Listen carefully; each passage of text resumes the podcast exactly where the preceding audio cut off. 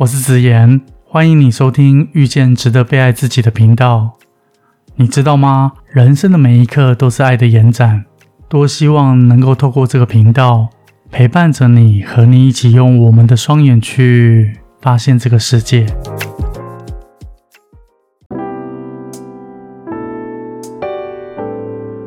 台湾国内疫情持续升温，确诊人数不断向上攀升，造成社会大众心理恐慌、情绪紧张。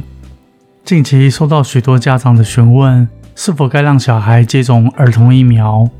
这一集，我想利用简短的时间回复，以及我们该如何面对这次的疫情。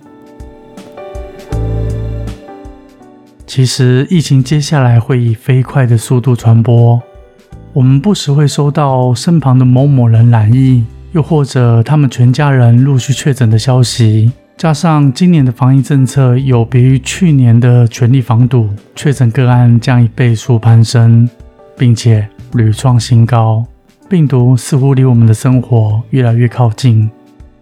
如果发觉到自己有类似感冒的症状，尤其是喉咙痛、发烧、剧烈咳嗽、呼吸困难、头痛、胸闷、胸痛、走路会喘、讲话会喘等症状，就应该先回避公共空间进行自我快筛，并遵照政府的防疫规范。虽然疫情严峻，还请各位听众们无需过度的慌张。新冠肺炎病毒历经一段时间的演变，特性不如以往。已接种过完整三剂疫苗、本身没有慢性病或免疫系统疾病的人，虽然仍有被感染的风险，却已经大幅降低染疫后的中重症的几率。而且，多数染疫者属于轻症或无症状，康复几率很高。仅有少数或未施打疫苗者。在染疫痊愈之后，可能留有后遗症，包含疲劳、呼吸困难、失眠、嗅觉异常、焦虑、久咳、味觉异常和忧郁。需要特别留意的是，长期患有慢性病、糖尿病、慢性肾脏病或免疫系统疾病的人，以及高龄长者，人要做好完整的保护措施，预防染疫，避免因染疫而造成中重症的情况。有不少的家长询问，对于儿童疫苗是否建议施打？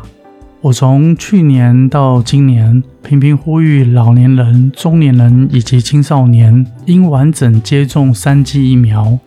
但是六到十一岁的儿童新冠疫苗莫德纳，每剂剂量五十微克。我这次立场反倒倾向中立的态度，家长们可以选择让小朋友施打。也可以选择此次先暂时不施打，等待后一波再做施打。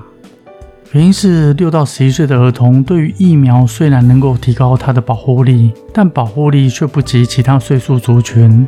另一方面，接种后副作用又比其他的族群来得高一些些。施打后的常见不良反应包含注射部位疼痛、疲倦、头痛、肌肉痛、畏寒。甚至还有关节痛、恶心、呕吐、腋下肿胀。孩子们未必能够清楚表达自身的身体状况，仍存在极小的风险。如果孩子与家中的年长者或慢性病患需要时常接触，权衡之下，则会建议施打儿童疫苗。最后，我认为这波来势汹汹的疫情，不必过分担忧、惶恐。因为以中期的角度来看，反而有利于未来彻底解封，加速了解封的脚步。唯有高涨过后的疫情，以及在后续零星的疫情，才能为整部的疫情画下休止符。如今，我们还需要逐步学会与病毒共处。一同做好防疫，落实佩戴口罩，保持社交距离，勤洗手消毒，减少出入人多拥挤场所，留意自己与家人的健康情况。台湾国民的防疫水准始终优于国际社会，甚至每个人都能依照所处的环境情况而自主调整防疫步调，保护好你我他，用耐心和安心，让我们一起静待疫情落幕。我是子言，很高兴是缘分，让我在这里遇见了你。